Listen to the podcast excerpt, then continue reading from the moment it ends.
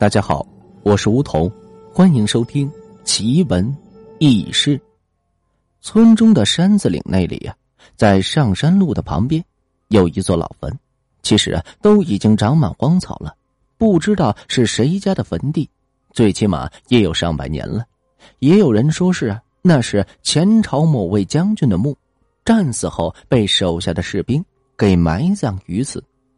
刚好这老坟的前面呀。是一棵老古树，这棵古树很大，热天的时候啊，有人就喜欢在这老古树下歇息。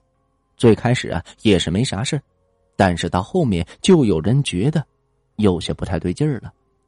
有人老是被那棵古树给迷惑住，甚至有人呀围着古树不停的转圈别人叫都叫不醒。村里人以为那棵树成精了，自打那以后。也没人呀，再敢在那个地方进行歇息了。虽然不在那个地方歇脚，不过通往山里的路在那里，也肯定啊会有人会走过那里。一天，这村子有人走夜路，走到那棵老树下的时候，听到啊有人在那儿咳嗽。大半夜的，根本就没人陪着自己走夜路，吓得那个村民啊是赶紧回头瞅过去。还以为呀是谁看见自己故意吓唬自己呢，但是当他扭过头去，却是发现根本没人，后面咳嗽的声音都没有了，但是却听到有人的呼吸，就好像是睡着了而发出的呼噜声。那个人当时是吓得不轻，但是啊并没有跑开，他站在原地，强忍着这种恐惧感，仔细的听着那个声音。是从什么地方给他传出来的？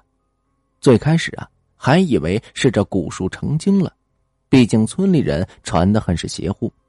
慢慢的，这村民呀，终于听到了那个呼吸声啊，并不是从这旁边的古墓里发出来的，而是自己背后的那座老坟里给发出来的。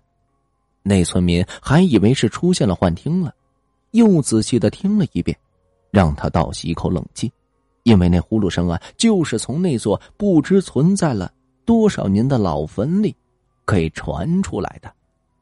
当时吓得他是连滚带爬的，便跑回了村里。一个晚上，这个事情啊就闹开了。第二天，这村里啊有几个胆大的年轻人聚在一起，合谋着哪天太阳最烈的中午，村里几个年轻人扛着锄头。铁锹便把这坟呀给他刨了。几个年轻人到了老坟那里啊，刚抡起这几个铁锹，就听到吱的一声，一只啊浑身长满白毛的黄鼠狼从这坟墓里跑了出来。但是也不跑远，就站在不远处，冲着几个年轻人呀在那儿呲着牙，咯咯的乐着。有个胆大的年轻人提着锄头就奔他去了。白毛黄鼠狼啊，那是转身就跑。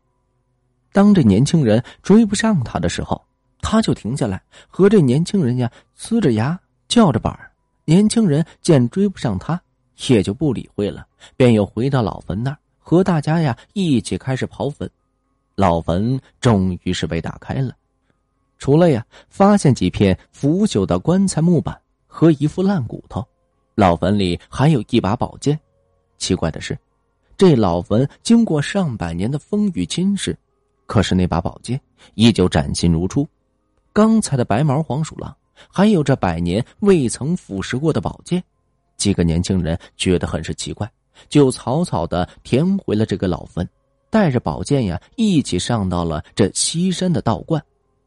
道长法力高深，一生斩妖除魔无数，名震一方，人送外号“逢鬼除”。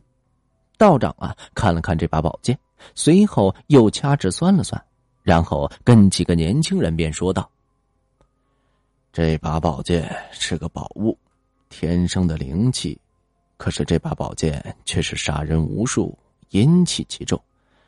后来又与这尸骨相伴，不知相伴了是多少的岁月，直到被这黄鼠狼给挖通了，剑身上的灵气呀。”便引导着黄鼠狼修炼，就是现在你们看到的白毛黄鼠狼了。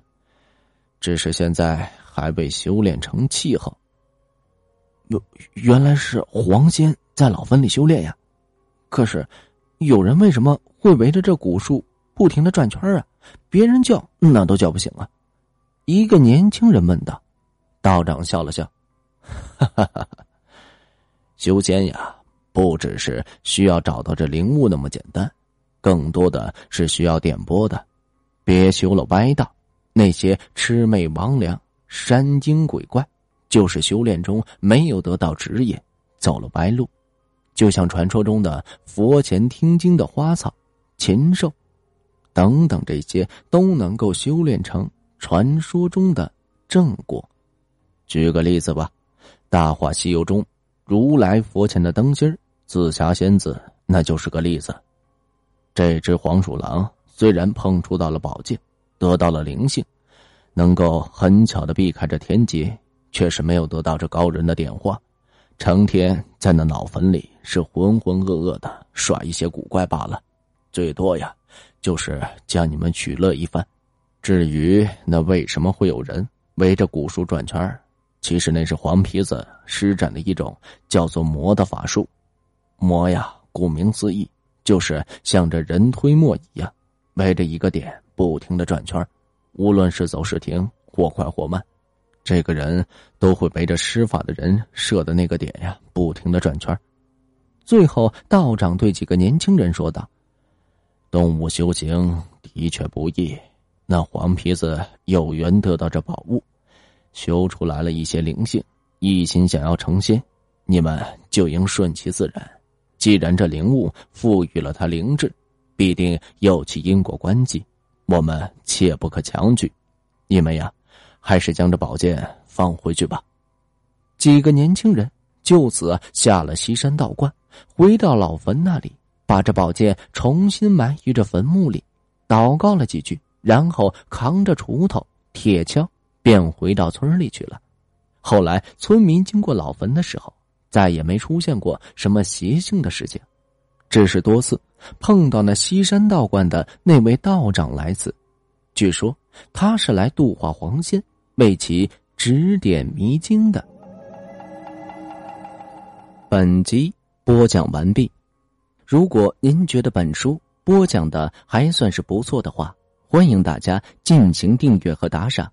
您的打赏是梧桐不断前进和进步的动力。当然了，小伙伴，如果想了解更多关于奇闻异事录的故事，或者您想把您的奇闻异事分享给梧桐的话。欢迎大家点击梧桐的头像私信梧桐，梧桐在私信区等待着您的私信。